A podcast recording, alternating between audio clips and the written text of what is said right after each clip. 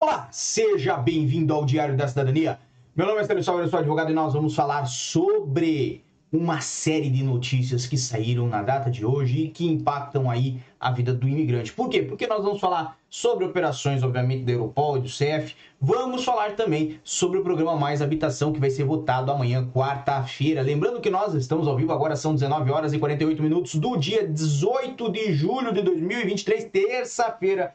E nós temos bastante material para hoje. Então, já vamos diretamente ao assunto. Essa notícia aqui é da TVI IOL.pt, que traz a ZAI fecha 11 alojamentos locais em Lisboa após operação contra a imigração ilegal.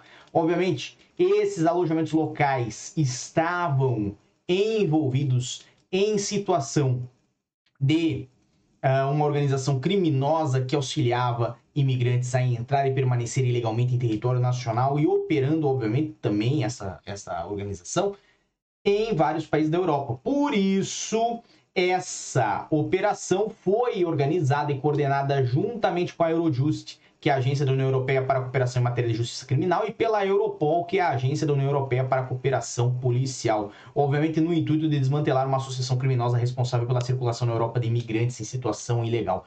Ontem nós já fizemos um vídeo sobre esse assunto, trazendo aí informações que davam conta de que o CEF começou uma operação ontem para esta finalidade. E essa operação ontem mesmo já tinha informações que ela continuaria nos próximos dias, no decorrer da semana. Obviamente, esta é só mais uma das fases né, e desdobramentos dessa operação, mas o que nos importa observar é por que, que o alojamento local acabou, esses alojamentos locais acabaram por ser uh, visados nesta operação. E basicamente o que, que acontecia? Acontecia que em vários desses alojamentos locais constavam como alojados mais de uma centena de imigrantes, certo? Alguns dos quais em situação de permanência irregular em território nacional. Então, não há como compreender pela matéria se esta centena de imigrantes estava no mesmo local ao mesmo tempo ou se, como eu acredito e creio que tenha ocorrido, esta centena de imigrantes, né, mais de uma centena de imigrantes, só utilizava os endereços como fachada, o que é o mais provável. Para muita gente que não sabe, certo? E que às vezes está em outro país aí da Europa, às vezes está na Irlanda, você que está na Irlanda, certo? Acaba sendo abordado às vezes por uma pessoa que fala assim: não, existe um acordo entre Brasil e Portugal, e aí você consegue fazer a sua legalização por Portugal, contanto que você faça lá uma contribuiçãozinha e você pode ficar aqui na Irlanda, nem pisa lá, certo? Essa pessoa, ela tá lhe passando informações falsas, informações que não condizem com a realidade. Primeiro, que não existe um acordo específico entre Brasil e Portugal para legalização. Lamento em falar isso. O que que existe? Existe aí vários acordos que Portugal tem, certo? Dentre os quais, quem acompanha aqui o canal já sabe, o acordo de mobilidade da CPLP que beneficia cidadãos de países lusófonos, ok? Mas isto é outro caso, envolve quem entrou aqui em Portugal e vive aqui em Portugal. Não envolve pessoas em outros países da União Europeia. E, mesmo assim, os procedimentos de legalização estão previstos na Lei de Estrangeiros de Portugal e requerem a permanência em território nacional. Então, você às vezes que está na Irlanda, vai lá, encontra uma pessoa que fala isso para você, conta uns e fundos, fala que é muito fácil se legalizar em Portugal e que por isso você nunca nem precisa pisar em Portugal. A pessoa vai resolver tudo, ela vai lhe cobrar aí uns 3 mil, 4 mil, 5 mil euros, que é esse o preço que cobram, certo? E vai arranjar para você este monte de peripécia, certo? Vai arranjar um endereço falso, vai arranjar um contrato falso, vai abrir uma empresinha de fachada, vai fazer emissão de recibo falso, esse monte de porcaria que a gente pode já dizer com todas as palavras se assemelha a fraude processual, falsidade documental e falsas declarações prestadas perante órgão público ok? Então, obviamente, se isso for detectado pelo CF, vai ensejar no mínimo aí uma investigação. Aí você do outro lado do mundo, ou do outro lado, né, do canal da Mancha, fala assim: "Ah, mas como é que eles vão detectar? Tem tanta gente, você mesmo, Célio, já falou aí que são sei lá quantos milhares, centenas de milhares de imigrantes em Portugal. Você acha que vão olhar para mim, José das Couves? Ô, amigo, a questão é, isto deixa rastro. A empresa que deu o contrato falso muito provavelmente não vai dar só para você, vai dar para uma dezena ou uma centena de pessoas. O endereço falso, um endereço na casa que colocaram você falsamente lá como uh, residente, não vai ser só para você, vai ser para uma centena ou para milhares de pessoas. No ano passado, numa dessas operações, inclusive o CEF deu conta de que tinha um endereço em Lisboa que tinha como residentes mais de mil pessoas. Obviamente, isso tudo num T3 dentro do centro de Lisboa. Então não faz sentido, evidentemente, que todas essas pessoas fiquem lá, né, uma sentada em cima do colo da outra. E por isso o CEF fez aí uma pesquisa direta no local. O que, que importa observar? Importa observar que se você está envolvido nisso, mesmo que indiretamente, ou se beneficiou disso, ou iniciou um processo com um documento falso, o mais provável é que essa informação já está inserida dentro do portal do CEF ou dentro do sistema do CEF. E para eles, com questão de Big Data, com questão de base de dados, não é difícil localizar e cruzar aqueles endereços similares. Por isso, vamos voltar aqui. Por isso, esses alojamentos locais foram visados aí pela ASAI, que é quem fiscaliza né, os alojamentos locais, mas provavelmente, evidentemente, né, em sequência daquela operação conjunta que foi feita pela Polícia Judiciária e pelo CEF, tá bem? Embora a matéria que ela, ela faz, aliás, a menção do CEF, certo? E nessa situação, é óbvio que essas informações, quando são prestadas pelo CEF à Polícia Judiciária, acendem aí uma notícia vermelha uma, uma, uma informação, né? uma, uma faixa vermelha dizendo atenção. E quando você consegue aí a atenção do CEF, obviamente, seu processo pode virar para o todo. Então, na sequência dessa operação conjunta, a Polícia Judiciária, através da Unidade Nacional contra o Terrorismo, deteve na segunda-feira seis pessoas na região de Lisboa, suspeitas de fazerem parte de uma organização criminosa de incentivo à imigração ilegal, suspeitas de crime de associação criminosa, tráfico de pessoas, auxílio à imigração ilegal e falsificação de documentos.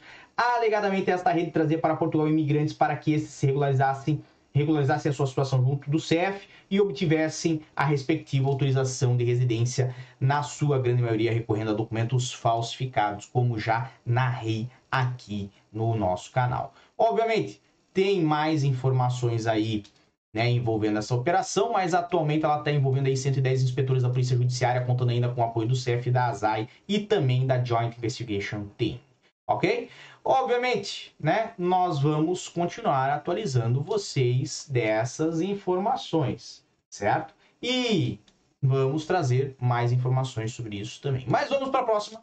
Público.pt diz aí, rede trazer imigrantes com papéis falsos para entrevistas com o CEF, certo? Aqui tem, inclusive, o valor que era cobrado, certo? Então, esta rede de imigração ilegal que foi alvo de uma operação da Polícia Judiciária em apoio da Europol nessa segunda-feira, levando a detenção de seis suspeitos, trazer para Portugal imigrantes que residiam ilegalmente em vários países da União Europeia para conseguir uma autorização de residência nacional, recorrendo a, a moradas e ocupações falsas que esses teriam no país, como já expliquei o funcionamento agora há pouco. Cobravam 10 mil euros por cada processo e mais 200 a 400 euros para o transporte entre França, onde eram recolhidos, e Portugal, aonde faziam a sua legalização. A operação desenvolvida pela Unidade Nacional contra o Terrorismo da PJ com apoio do CEF e da ASAI resultou numa investigação iniciada já em fevereiro do ano passado e pretendia desmantelar uma rede criminosa que operava em Portugal, França, Espanha e Alemanha. Por causa do seu caráter internacional, a investigação decorre sobre a coordenação da Eurojust e apoio da Europol. Obviamente, aqui, né, tem pormenores do funcionamento do do, da forma que faziam é, esses, esses, essas falsificações, vamos botar assim, esses processos fraudados, certo? Que eles preenchiam um formulário online de manifestação de interesse para residir no país, o SAPA, certo? E para tal forneciam informação falsa, nomeadamente moradas em que os candidatos residiam e supostos contratos de trabalho em Portugal. Só que esses imigrantes nem sequer estavam no país, podendo residir em qualquer país da UE sem a necessidade, necessária documentação legal. Quando o CEF agendava uma reunião presencial para emitir autorização de residência, os membros da rede alugavam veículos em Portugal e partiam para a França, onde, num ponto pré-combinado, recolhiam os imigrantes e os traziam para poderem participar na reunião. Posteriormente eram levados de volta através de passagens de montanha para tentar escapar ao controle das autoridades. Com os documentos legais de Portugal obtidos ilegalmente, os imigrantes podiam então residir sem problemas em qualquer país da União Europeia. Neste último ano e meio, em que durou a investigação, a França interceptou 18 membros da rede que foram identificados e detidos enquanto tentavam passar a fronteira daquele país com a Espanha a caminho de Portugal. Com eles estavam 150 imigrantes. Contudo, durante toda a investigação e como a PJ já adiantara esta segunda-feira, as autoridades identificaram 337 transportes utilizados nesse processo fraudulento, envolvendo pelo menos 6 mil imigrantes que procuravam assim obter uma autorização de residência legal na União Europeia. A Europol diz ainda que a rede cobrava 10 mil euros a cada imigrante por esse processo, além de um valor entre 200 e 400 euros para transporte entre França e Portugal. Obviamente, Aqui tem muito mais informações. Lógico, também falando sobre essa suspensão dos alojamentos locais que ocorreu aqui em Lisboa.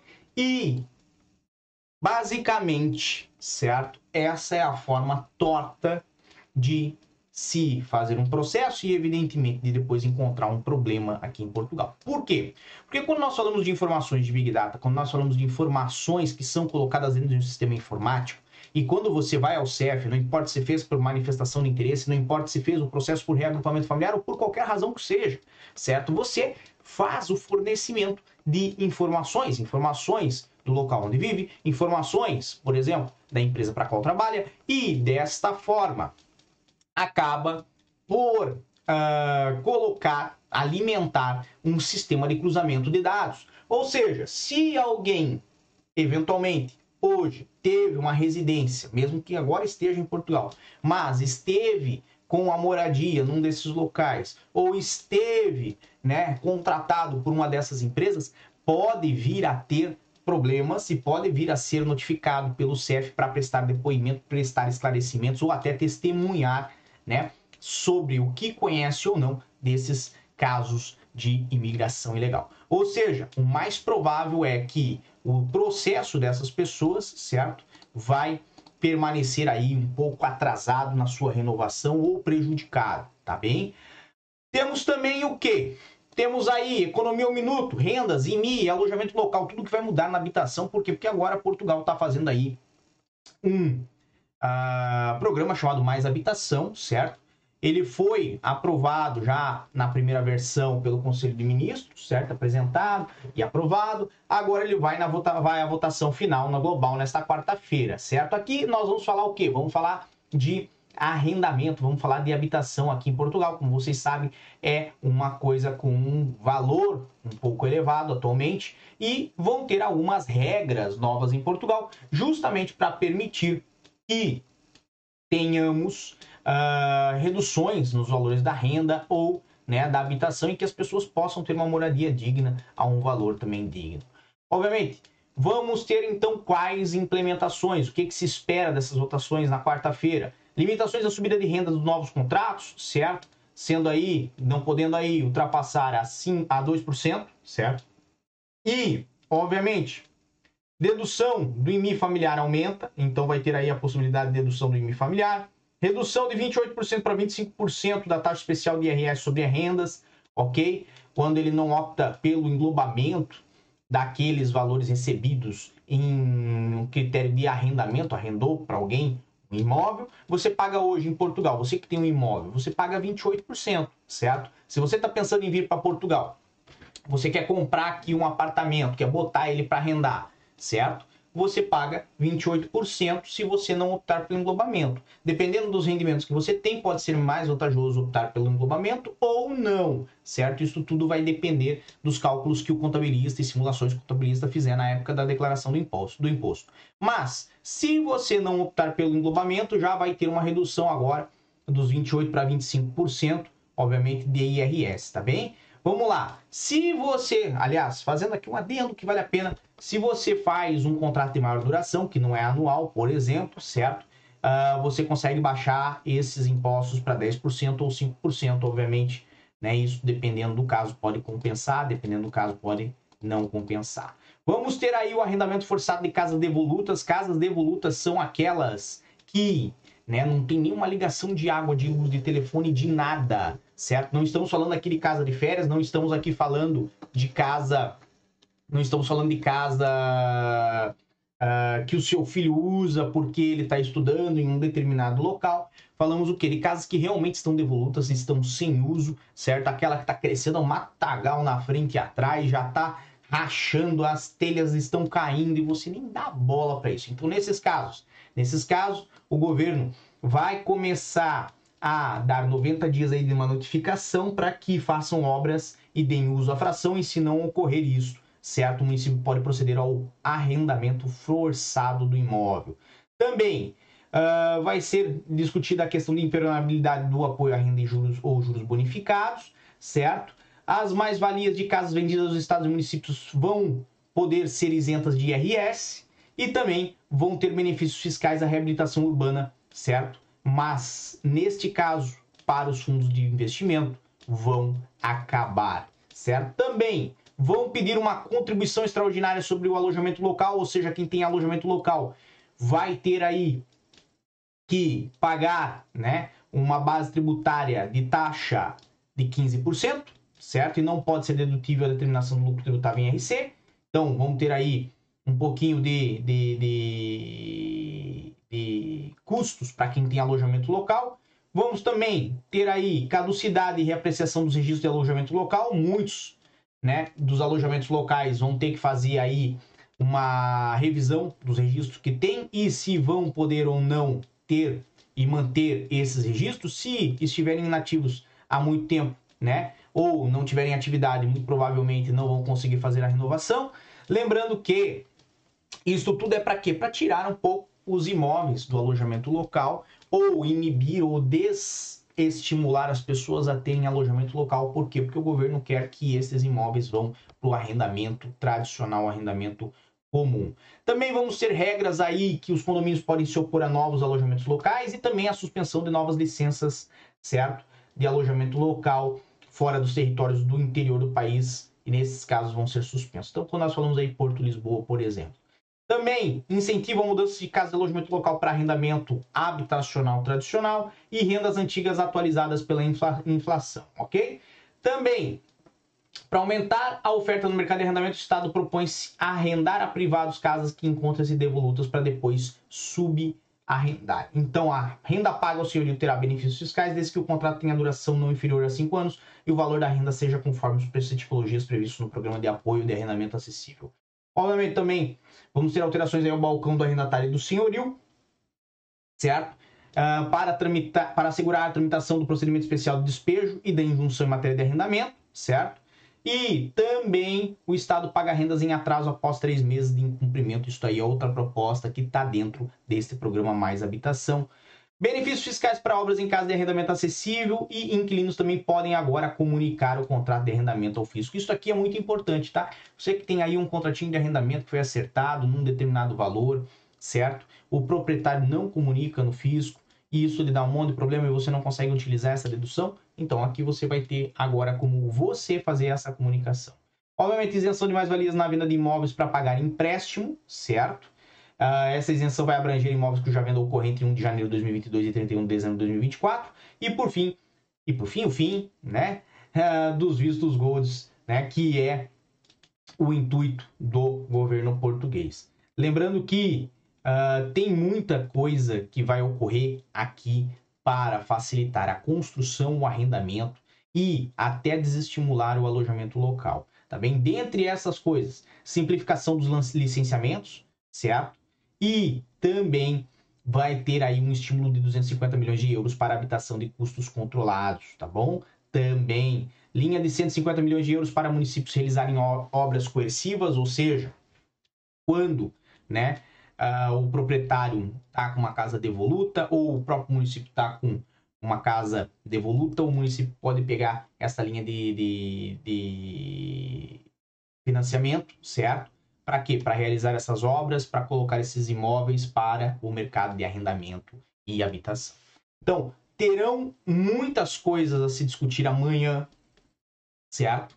No uh, parlamento português, referente à questão da habitação, coisas inclusive que podem alterar muito a sua realidade hoje como um residente em Portugal seja proprietário de imóvel próprio, seja uh, proprietário de casa alugada, proprietário de casa alugada não existe, mas tudo bem, seja locatário, né? Uh, ou locador, né? Porque vai alterar para as duas pessoas nesse caso. Uh, também para quem tem imóvel, às vezes de família que não mete mais a mão, você que é português, você que é portuguesa, que está em Suíça, que está em França, que está na Alemanha, tem uma casa da sua família aqui que você não mete mais a mão, tá ali despencando lá na aldeia, tenha atenção, por quê? Porque você pode vir a ter uma comunicação uh, por parte do governo português para que você faça obras nessa casa, isso vai lhe custar dinheiro, certo? E às vezes compensa mais você dar uma destinação para esse imóvel de uma vez, ou então colocar esse, esse imóvel no mercado e providenciar a venda desse imóvel. Para quem tem alojamento local, lamento, mas o governo aparenta, aparenta que iniciou uma guerra com os alojamentos locais. Ainda a matéria do SIC Notícias de hoje traz aí mais habitação vai avançar, mais autarcas e empresários mantêm críticas. Obviamente, né, fala aí que os partidos vão votar nessa quarta-feira a versão final do programa Mais Habitação, né? mas a proposta vai avançar, isso de qualquer forma, porque bastam os votos favoráveis dos deputados do PS, que é o governo, que é quem escreveu este programa. Então, assim, a chance disso chumbar é muito pequena, tá? Vão ter, obviamente, uma série de mudanças, como nós já falamos ali, então não vou repetir aqui. O que, que nos importa observar? Nós provavelmente, dentro dos próximos seis meses, ou um ou dois anos, vamos ver várias alterações na questão habitacional em Portugal relacionadas a esse projeto. Então, vale a pena para você ficar atento sobre o que o governo está fazendo amanhã, bom? Fábio Medeiros mandou aí saudações de Curitiba. Balada Mix mandou aí seu bom dia também. Tivemos Alana Vitória, Fernando, Marcelo Cavalcani, Marcos Cardoso, Marta Luz, Beckenbauer, Carlos Yanke, Edinaldo Barbosa, CG Edith, Wesley Antônio, Bernardo Santos, Robson Júnior, Beia Machado, Uh, Portugália, mandando aí sua, sua, suas saudações. Luciana F.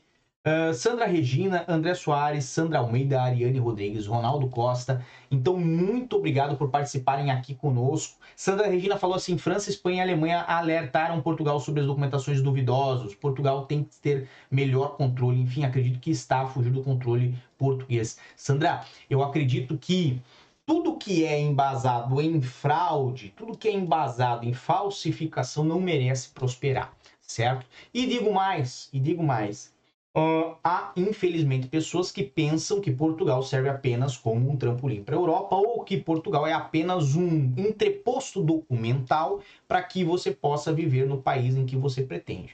Mas fato é, os documentos portugueses são para viver em Portugal. Mesmo que Portugal faça parte da União Europeia, existem vários níveis né, de direito, existem vários níveis que permitem as pessoas terem acesso a outros países ou não. E Basicamente, se você quer viver em Portugal, muito bom que faça sua documentação em Portugal. Agora, se você não tem o mínimo interesse em Portugal, não tem o mínimo interesse né, na cultura portuguesa, não tem o mínimo interesse neste país, acha que atrasado, acha o salário ruim, acha a habitação cara, acha que uh, a culinária não é interessante. Se você acha esses, essa série de coisas, certo?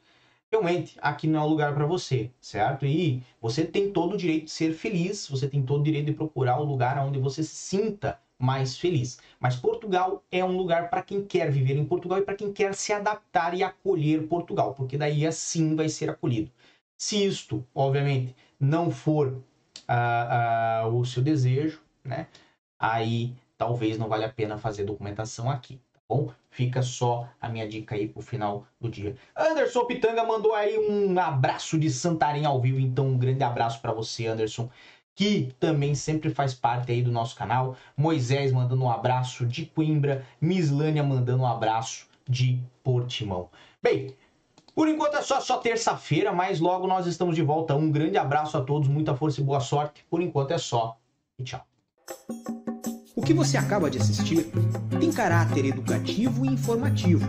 Compõe-se de uma avaliação genérica e simplificada. Agora, se você quer saber de fato como as coisas são, você vai ter que ler.